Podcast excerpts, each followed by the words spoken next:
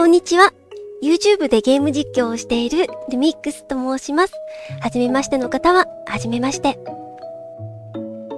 えー、前回は、ファイナルファンタジー14について、えっ、ー、と、ここが好きという、まあ、主に私は戦闘のシステムが好きなんだっていうことをお話ししたので、今回はもう一つやっているゲーム、ファイナルファンタジー11のここが好きについてお話ししたいと思います。よかったら最後まで聞いていただけると嬉しいです。ファイナルファンタジー14の時は、あのー、みんなでパーティーを組んでやる戦闘が好きっていうことをお話ししたんですけど、11の場合は、うーん、なんと言ってもあの、世界が広くて、旅をしてるっていう感じを感じることができるところが一番好きですね。私はまだ11をやり始めたばかり。まだまだ初心者だし、11のシステムを全部分かっているわけではないので、あんまり偉そうにこう、こうこうですとは言えないけれど、やっぱり旅をしている、冒険をしている感じっていうのが、すごく楽しいなって思っています。特にそれを感じるのが、序盤、結構ね、ひたすら徒歩で目的地に向かうシーンが多かったのと、ダンジョン自体もものすごく入り組んでたり、結構意地悪な仕掛けとかがあったりで、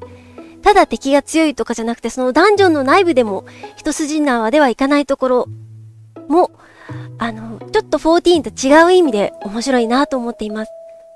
パズルじゃないですけど、その一つのクエストを受けた後に、そのストーリーの流れとかね、NPC が話したこととかをよく読んで、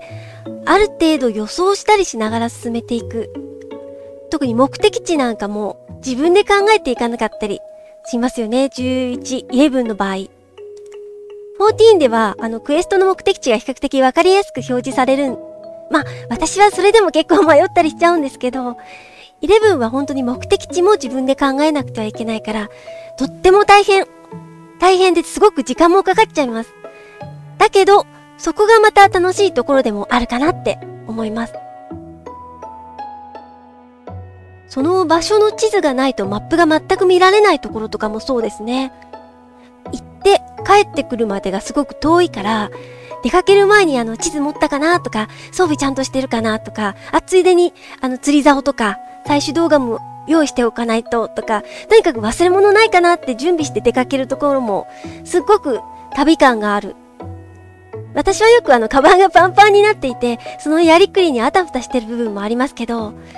それも楽しいの一つなんですよね。本当にいらなかったら売ったり捨てたりすればいいんだけれど、なんかこれ後々合成に使えるかもとか、もうすぐもしかしたらクエストで使うかもなとか考えてカバンに溜め込んでしまう。これも楽しいです。ああ、そうそう。あとこれ。えっ、ー、とですね、フィールドを歩いていると、空に飛空艇が飛んでるのをふと目にするところ皆さんも多分何回かあるんじゃないですかね。私はまだ本当に初めてそんなに長い年数やってるとかじゃないんですけど、これは結構感激しちゃいましたね。船に乗ったり飛行艇に、飛行艇？飛空艇に乗ったり、乗った状態で景色が見れたり、中で買い物ができたり、あと釣りもできたり、そういう時間も楽しいかなって思ってます。ゲーム内でね、乗り物乗るのすごく大好きなので、ああいう乗り物がたくさんあるのはすごく嬉しいですね。あと、飛空艇乗り場の近く、飛空艇乗り場から出たところ、あ、船、船もそうだったかな。出たところにその国とか街のお土産屋さんがあったりするのも結構、あ、それっぽいと思ってツボです。NPC から受けるゲスト自体もすごい数が多いし、私のランクが増えていくにつれて、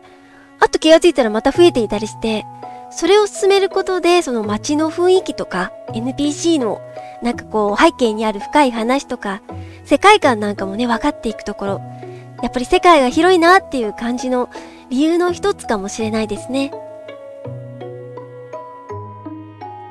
それからね、あと、これも旅をしてるなっていう感じるうちの一つかなと私勝手に思っているんですけど、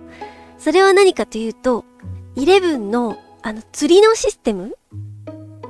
?11 の釣りのシステムも結構好きなんです。まあ、システムといっても、ミニゲームで右とか左とかを押すだけミニゲームとしてはすごく簡単だし、特にこれといったことはないんですけど、で、私まだスキルいくつぐらいだったかな ?1 とか2とかそんなもんなので、スキルが上がらないと、釣っても釣っても相変わらずザリガニとか、ホリブナとかしか釣れないことが多いです。でも、行く先々のダンジョンの中の水場とか、ふとクエストで立ち止まった場所の川べりとか、うん、気が向いた時に、じゃあちょっと釣りでもしてみるかって釣り竿を垂らして、本当に餌は適当な、本当に初期の安い餌しか持ってないんですけど、とりあえず釣り竿と海か川かぐらいの違いの餌を持っていれば、どこでも何かしら釣りができるっていう、そこがすごい私気に入っているんですよね。14の釣りも、あれはあれでテクニカルで面白いなと思いますけど、11のあの簡単なシステムの釣りも、そのブラッド感というか、旅先で気軽に釣りができる感じ？あれが私は結構気に入っています。あとはそうですね、旅をしている感が一番好きなポイントの一つ一つというか、かなり大きな部分を占めているんですけど、他で言うと、うん、一人でコツコツと遊べるところも好きなところかな。イレブンはね、昔はパーティープレイ必須だった。とか時間が結構かかったっていうのを聞きましたけど、今は頼もしい NPC であるフェイスもいるし、ワープもたくさんあるし、そのワープ自体もまだ初心者の私には便利すぎるっていうこともなく、大変すぎることもなく、ちょうどいい塩梅で一人で遊べているかなって思っています。やっぱり14から来ると、11は魔法の種類もかなりたくさんあって、黒魔法と白魔法、あと強化魔法とか色々種類も分かれてて、大変だし、敵の属性とかもたくさんありますよね。連携攻撃とかもわからないことだらけで、なかなかね、全部覚えるのは大変そうで、頭痛くなりそうですけど、でも、それも急いで覚えないとやばいっていうわけでもなさそうなので、のんびり一人でコツコツ遊びつつ調べながらやっています。イレブン自体もだいぶシステムもね、昔と比べたら私昔全然わかんないですけど、昔とはだいぶ違う部分もあるのかもしれないですけど、そうやってあの、一人でものんびり遊べたり、短時間でもできることがあるっていうのは、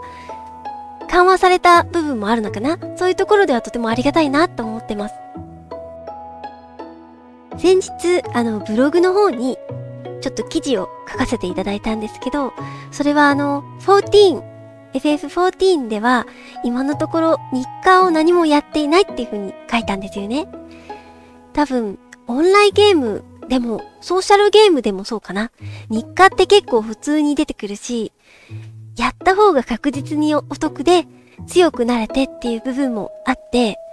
それが本人がすごく楽しければ問題ないけれど、なんかやらないと強くなるのを放棄しているような気もしてきて、焦っちゃうってことないですか？っ